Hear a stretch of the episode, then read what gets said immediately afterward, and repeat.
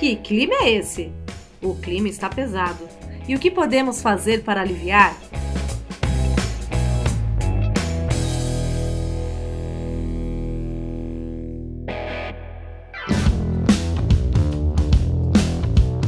Olá, sejam muito bem-vindos ao Que Clima é Esse? O podcast que fala sobre as mudanças climáticas que já estão acontecendo e como elas impactam o nosso cotidiano. Porque estamos passando por esse climão em várias áreas. Contaremos com a experiência e os relatos da equipe do projeto Semeando Água, uma iniciativa do IP, o Instituto de Pesquisas Ecológicas, patrocinado pela Petrobras, por meio do programa Petrobras Socioambiental, e a presença de convidados que entendem muito do assunto. Mas aqui não falaremos apenas de problemas, mas também de soluções que já estão sendo praticadas por pessoas, organizações e empresas. E também o que podemos fazer para aliviar essa crise socioambiental. E neste episódio, temos a perspectiva da juventude e vamos falar sobre conscientização, ativismo e educação ambiental. E para falar sobre isso, temos aqui conosco a Andréa Pupo, coordenadora de educação ambiental do projeto Semeando Água. Andréa, seja muito bem-vinda novamente ao Que Clima é Esse? Olá, tudo bem, pessoal? Vamos lá para mais um episódio. É isso aí. E nesse episódio contamos também com a presença especialíssima da Ana Rosa Ciros, que é pedagoga, pesquisadora, mestre em geografia, ativista e coordenadora geral da Engajamundo. Então, é a pessoa certa para o programa de hoje. Seja muito bem-vinda, Ana Rosa. Oi, gente. Vamos lá, vai ser muito bom.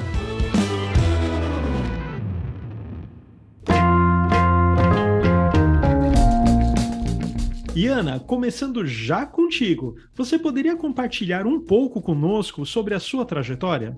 Vamos lá, vou contar um pouquinho sobre os caminhos que me trouxeram para conversar aqui com vocês, né? Eu me formei pela Universidade do Estado do Pará, sou de Belém, é, de Coraci, um distrito a mais ou menos uma hora da cidade de Belém. E aí tudo se iniciou, a minha trajetória enquanto ativista ambiental, ela começa por meio de incômodos e de perguntas que vieram surgindo ao longo dessa, desse meu processo de formação enquanto professora, é, mas que já vinham sendo desencadeados antes, enquanto também uma jovem que vivenciava outros espaços para além da cidade, né? Que conseguia sentir o que a gente passa em, em lugares que não são é, estruturados e assim por diante. E aí, quando o caminho para dentro da educação esbarrou na discussão sobre questões ambientais dentro da universidade, eu senti a necessidade de buscar algo que estivesse fora e que assim conseguisse me dar suporte para de fato atuar na sociedade. E foi quando eu iniciei a trajetória dentro do coletivo Jovem de Meio Ambiente do Pará, aqui em Belém. Em, um, em uma aula que a gente foi fazer fora da faculdade, eu conheci o coletivo e a partir de então comecei a atuar dentro dos movimentos socioambientais. E aí se inicia uma trajetória de diálogo constante entre a universidade e a minha atuação enquanto ativista. Logo em seguida, eu adentrei dentro do Engaja Mundo, é, que passei inclusive um ano como coordenadora do grupo de trabalho de gênero. Então, a minha agenda socioambiental, pela qual eu efetivava uma caminhada de luta, ela passa também a discutir questões de gênero. E não passa dentro desse momento, né? Porque a partir do momento que eu me coloco também enquanto ativista dentro dos espaços, os quesitos de raça, de gênero, eles vão junto comigo. Até porque é quem eu sou, né? Então, é uma trajetória que vai sendo guiada a partir da minha identidade também. É, aí, após adentrar dentro do Engajamundo e como voluntária e atuação a nível local, também adentro, mais tardar, dentro do, da diretoria executiva. Mas é uma trajetória que ela, acima de tudo, é guiada por dúvidas, né? E por incômodos que se encontram em discussão sobre saberes, sobre pensar a educação também como um processo de solução e de alternativa para a gente incidir nas pautas socioambientais. Perfeito, Ana. Muito interessante tudo isso que você falou. Já já eu volto contigo para que você explique um pouco mais sobre o Engajamundo. Mas antes, eu vou jogar a bola para a Andrea.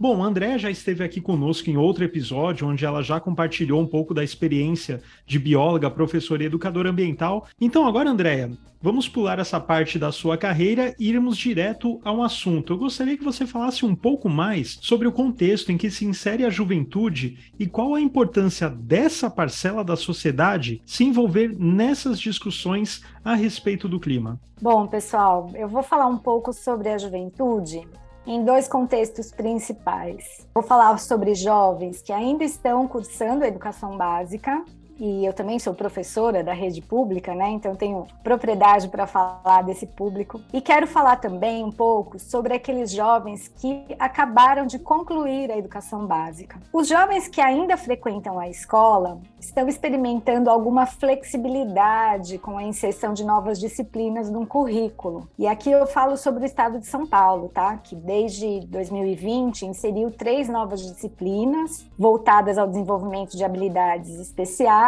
ou aquelas que nós chamamos de soft skills, como são chamadas também no meio corporativo, né, essas habilidades. Projeto de vida é uma dessas disciplinas, muito potente para trabalhar a autoestima, para trabalhar a autonomia e o empreendedorismo nos jovens. Outra disciplina é a tecnologia, que vai além do convencional nessa área, que seria o pensamento computacional, né? Essa é uma disciplina que traz para os jovens outros temas relacionados, como a cidadania digital, a cultura digital e o uso de diferentes mídias e tecnologias. E a terceira disciplina, que eu considero como uma grande inovação para os estudantes, é a disciplina chamada de eletiva. As aulas de eletivas já nascem de um processo coletivo, participativo e de escuta ativa. Os educadores são orientados a elaborar as disciplinas eletivas com base em suas próprias competências e vocações, e com base também nos anseios dos estudantes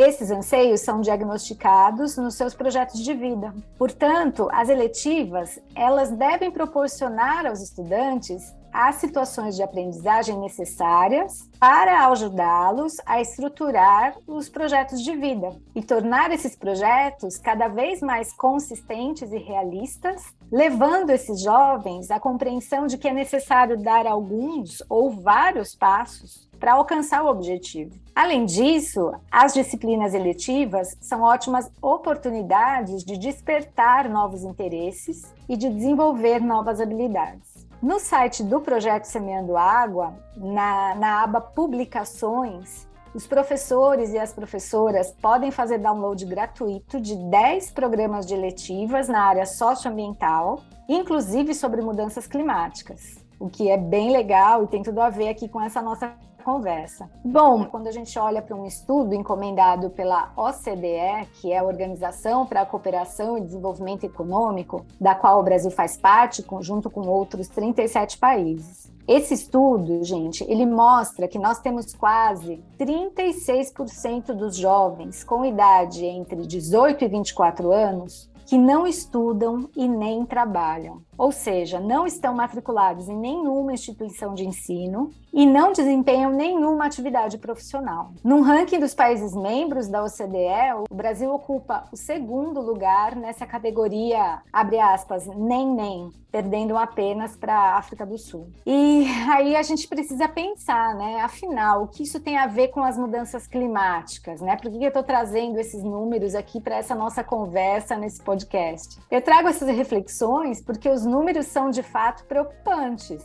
O estudo da OCDE conclui que não ter uma atividade profissional pode causar consequências duradouras, especialmente quando a pessoa passa por períodos longos de desemprego ou inatividade. O fato é que isso está acontecendo no nosso país justamente com jovens na faixa etária de transição do estudo para o trabalho. As escolas, as universidades e muitos ambientes profissionais são também ambientes educadores em que você troca experiências, em que você aprende, e onde a pauta socioambiental também vem crescendo, bem devagar ainda, né? Mas vem ganhando espaço com as metas ESG e as certificações nas empresas. Embora os meios de comunicação estejam escancarando o problema com notícias alarmantes praticamente todos os dias, Como coordenadora dos projetos socioambientais nas escolas, eu ainda percebo o desinteresse disfarçado de falta de tempo, sabe?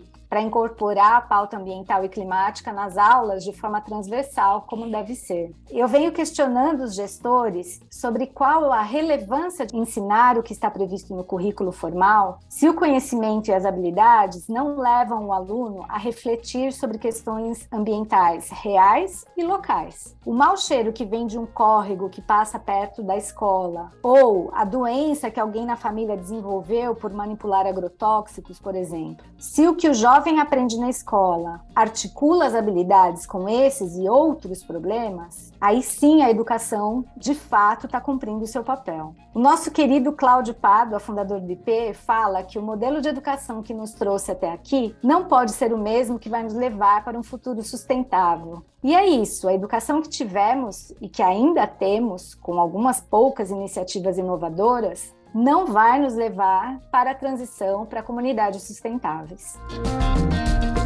E jogando a bola aqui para Ana, né? Ana, lá no, na sua fala você falou um pouquinho, né, da iniciativa do Engajamundo. Eu gostaria que você agora destrinchasse o projeto para nós e explicasse também o seu papel na organização. Poderia falar um pouco para nós? Vamos lá. O Engajamundo é uma organização que discute sobre a agenda socioambiental a partir da intersecção de se pensar a criação de alternativas para incidência a partir das juventudes. Então, a gente discute discute sobre lideranças, discute sobre a agenda, levando em consideração principalmente a realidade que parte de juventudes tão plurais que compõem a juventude brasileira. Então, a gente parte da pluralidade e da complexidade de alternativas para que a gente consiga transformar o mundo. Nós somos uma organização que está prestes a completar 10 anos de idade e atualmente a gente atua em torno de 23 pontos no Brasil através dos nossos núcleos locais, mas a gente também tem grupos de trabalho e laboratórios incidem em pautas relacionadas a gênero, biodiversidade, tecnologia e clima, pensando as questões ambientais como socioambientais também, sem, sem destrinchar e sem fazer com que haja uma fragmentação entre o sócio e o ambiental. A partir dessa perspectiva, a nossa organização ela se estrutura e ela surge principalmente para incidência em conferências internacionais, porque a gente via o esvaziamento da juventude desses espaços. Mas com o passar do tempo a gente foi percebendo percebendo a complexidade e a necessidade de se olhar para dentro. E assim surgem os, os núcleos dentro do Brasil. E assim por diante,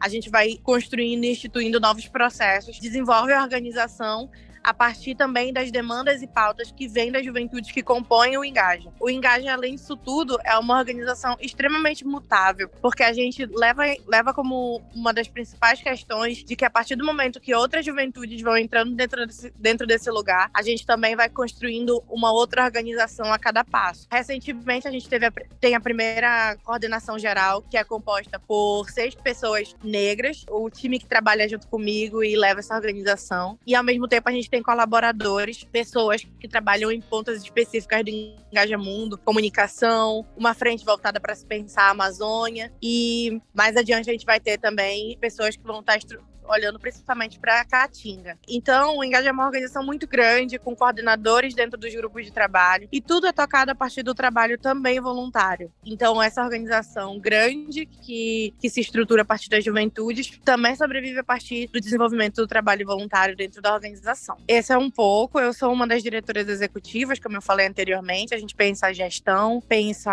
a articulação e a estratégia da organização como um todo. Perfeito, Ana, muito obrigado, bem interessante interessante isso daí que você falou, né? Que é um projeto que ele está em constante mudança de acordo com as necessidades, as vicissitudes de cada nova geração que entra, né? Então, isso eu achei muito legal, foi isso que me chamou muita atenção na sua fala.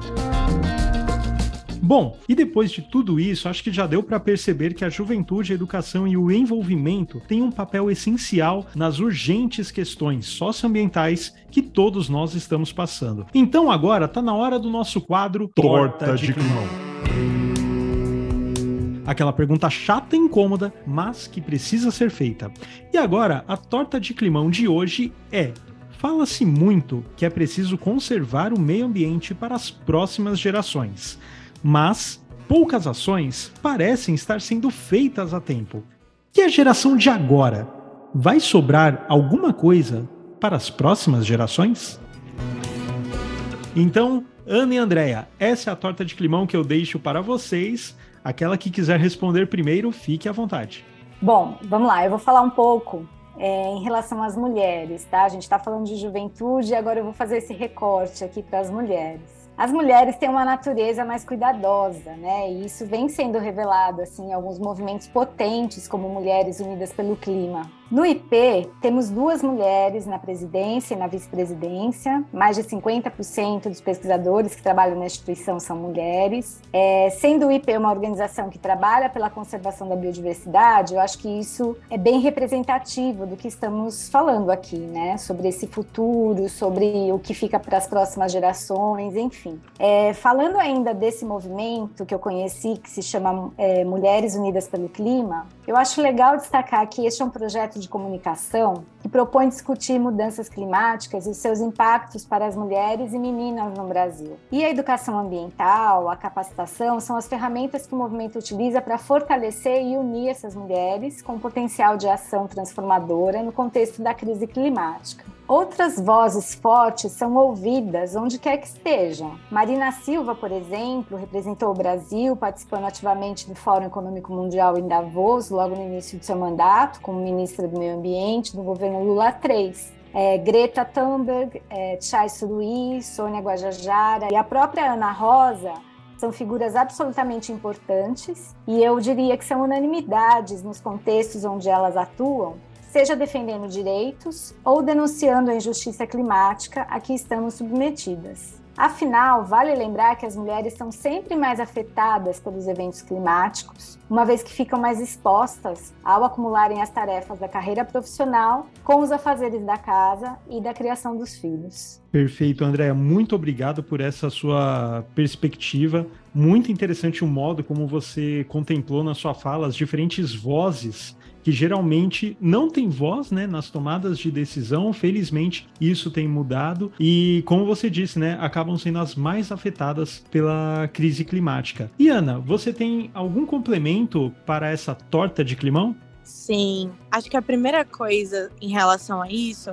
é que o, a crise climática ela violenta principalmente os corpos que são vistos para além do que o sistema que a gente vivencia hoje em dia, capitalista, é, branco, que prioriza principalmente o que não está dentro do seu padrão como algo que pode estar em vulnerabilidade, né? Então, quando se colocam esses corpos que não são vistos como essenciais para a manutenção da sociedade, para a existência, é, em situações constantes de violência e de silenciamento também, histórias não, não são todas as histórias que são vistas e compreendidas quando a gente vai analisar as questões climáticas. Normalmente, o ambiente que é defendido é um ambiente que é protagonizado por um homem branco, que é protagonizado por pessoas que não estão em estado de vulnerabilidade social. Então, as desigualdades desigualdades sociais elas perpassam principalmente quando a gente vai analisar as pautas climáticas, a história que está sendo contada, assim,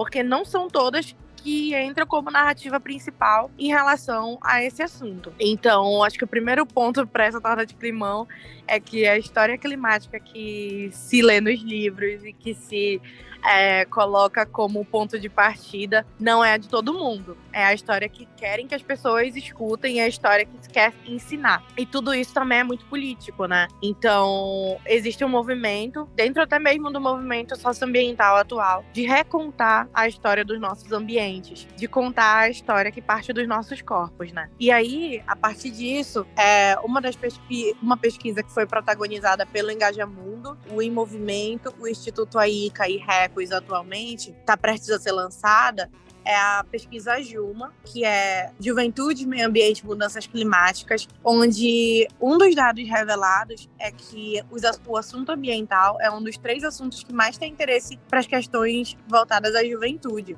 E que, dentro do escopo das pessoas que foram pesquisadas, 97% do público-alvo da pesquisa é, discute sobre o fato de que o ambiente é um, uma temática que deve ser falada por todos e deve ser escutada a partir de diferentes perspectivas. E aí a pesquisa também traz um outro dado muito interessante, que é sobre as temáticas que mais interessam e que mais são debatidas a partir dos biomas como um todo, porque a pesquisa ela parte da discussão sobre a partir de territórios, né? Então é localizada a partir dessas juventudes. E aí é muito perceptível que a partir de cada bioma, um novo, uma preocupação com o ambiente, ela surge de, de maneira diferente, porque é exatamente onde esse ambiente está sendo engolido. Então, é, temáticas voltadas para desmatamento e queimadas, preservação de áreas verdes dentro de, de cidades e até mesmo poluição dos recursos hídricos são uma, um dos pontos principais, assim, que tocam a juventude brasileira em diferentes territórios. Então,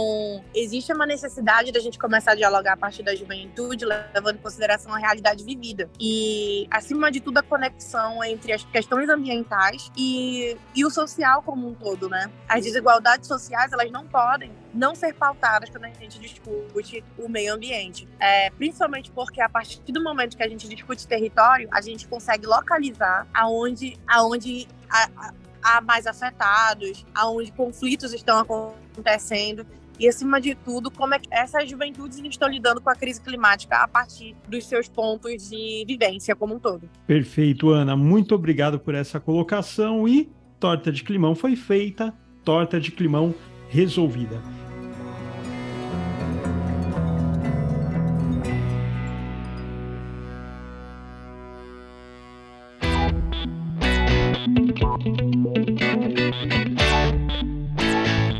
Agora nós rumamos para o último bloco do programa, que é o quadro Tá Pintando um Clima. Onde falaremos sobre ações e inspirações para deixar o clima mais envolvente. Então, Andréia, começando por você, como você vê o papel da educação ambiental no contexto escolar e como ele pode ser expandido para além das escolas? Ah, legal. Eu gosto dessa pergunta porque me dá a oportunidade de falar que a educação ambiental em todos os níveis da educação formal, ela não é uma opção, ela é uma obrigação. Está previsto em lei, né? A educação ambiental ela precisa estar presente em todos os níveis de ensino. E a humanidade está diante da maior crise de toda a sua existência, né, de cerca de 300 mil anos aí. A crise climática, né, ela pode levar à extinção da nossa espécie. E é o nosso papel fazer com que um crescente número de pessoas compreenda e se prepare para esses eventos climáticos extremos, que já estão cada vez mais frequentes. E com um detalhe, né? Tem uma parcela pequenininha da população que não vai sentir nada e uma parcela enorme que quase não emite gases de efeito estufa, mas que já sofre, vai sofrer muito mais. Eu estou falando de adversidades que passam pelos deslocamentos humanos em massa, estou falando de fome, de seca, de incêndios, enfim, são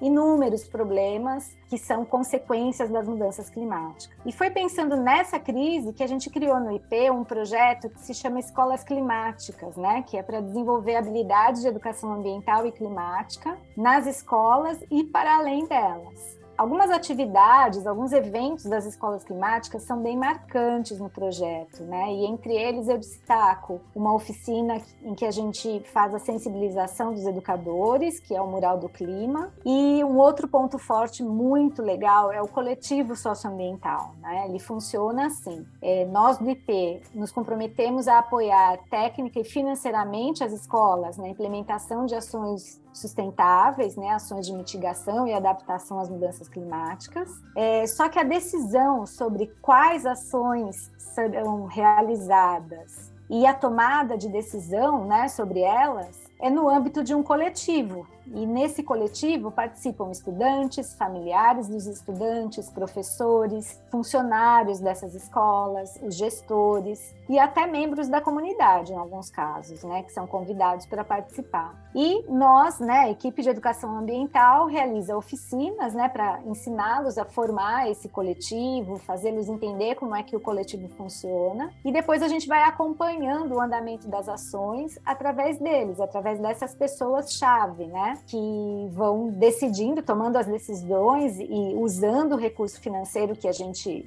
é, disponibiliza para a escola, né, para realizar ações socioambientais. E a gente vai fazendo esse acompanhamento, seja pelos grupos de WhatsApp ou pelas reuniões presenciais periódicas que a gente tem com eles. Perfeito, Andréia. Muito obrigado. Agora, Ana, Jogando a bola para você, você poderia compartilhar conosco o que mais vem fazendo pelo clima é, e também de quais outras iniciativas você participa e quais ações ou movimentos ainda precisam ser mais conhecidos?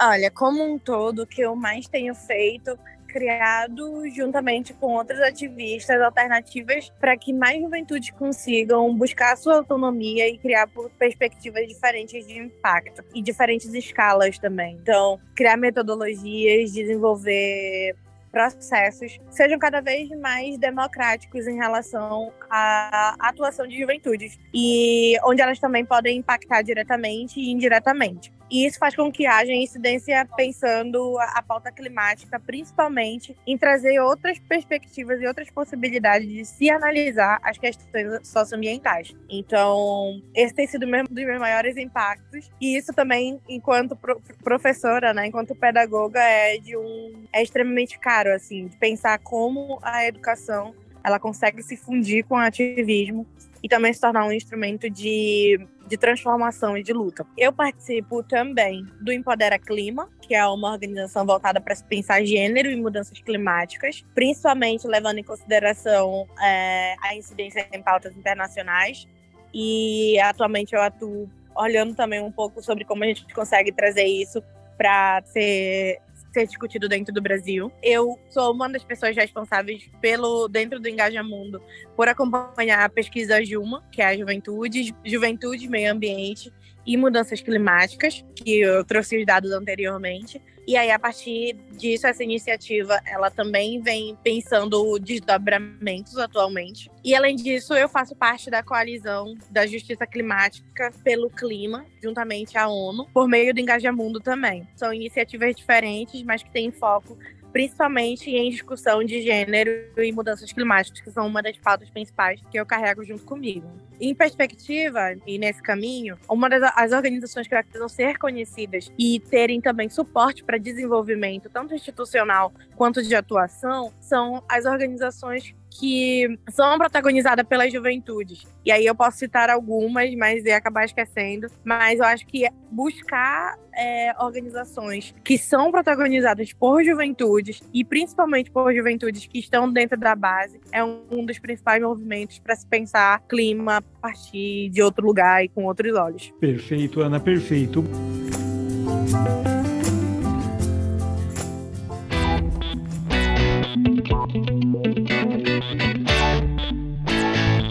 Bom, e agora para encerrarmos este episódio do Que Clima é Esse, eu gostaria de fazer um pedido às duas participantes que estão aqui conosco, André e a Ana, em uma frase o mais curta possível, embora eu sei que é uma tarefa hercúlea, eu vou pedir para que vocês tentem. A pergunta é a seguinte: como fazer com que mais pessoas, organizações e empresas se unam à causa socioambiental? Em uma frase, Andréia, você começando. Eu gosto muito dessa frase. É, o que cada um faz conta muito. Sabe, às, às, vezes as pessoas ficam assim desanimadas, achando que, ah, separar o meu lixo, mas só eu separo, os meus vizinhos não separam. Não, o que cada um faz conta muito, né? E a gente precisa contagiar as pessoas pelo exemplo. Essa frase, para mim, é bem impactante, bem importante. Perfeito, Andréia. O que cada um faz conta muito.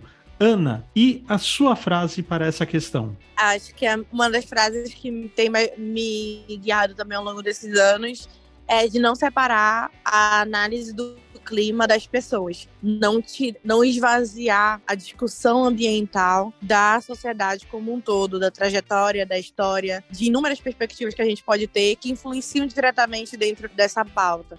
Então, acho que é a principal coisa. Ou seja, né, nós temos que modificar levemente aquela frase conhecida e, de, e ao invés de dizer assim caminha a humanidade, devemos dizer assim deveria caminhar a humanidade, né? Espero que isso se concretize no, no breve futuro, ou melhor, no presente, já que são temas urgentes, né? Bom, pessoal, e é neste clima de engajamento e esperança que nós nos despedimos por aqui. Eu agradeço muito novamente a participação da Andréia. Andréia, é sempre um prazer tê-la conosco em nossos episódios do Que Clima é Esse. Muito obrigado por mais essa participação. Eu que agradeço, Gustavo. É um prazer sempre estar aqui. E também agradeço muito a Ana Ciros por participar conosco e dividir aí esses projetos super bacanas como o Engajamundo nessas questões climáticas. Muito obrigado, Ana, por sua participação. Será sempre bem-vinda. Eu que agradeço, gente. Espero que a gente se encontre mais vezes. De preferência num clima um pouquinho mais ameno, né? e pessoal, esse foi o podcast Que Clima é Esse? Uma produção do projeto Semeando Água, uma iniciativa do IP, um instituto de pesquisas ecológicas patrocinado pela Petrobras por meio do programa Petrobras Socioambiental. Eu vou ficando por aqui e até o próximo episódio.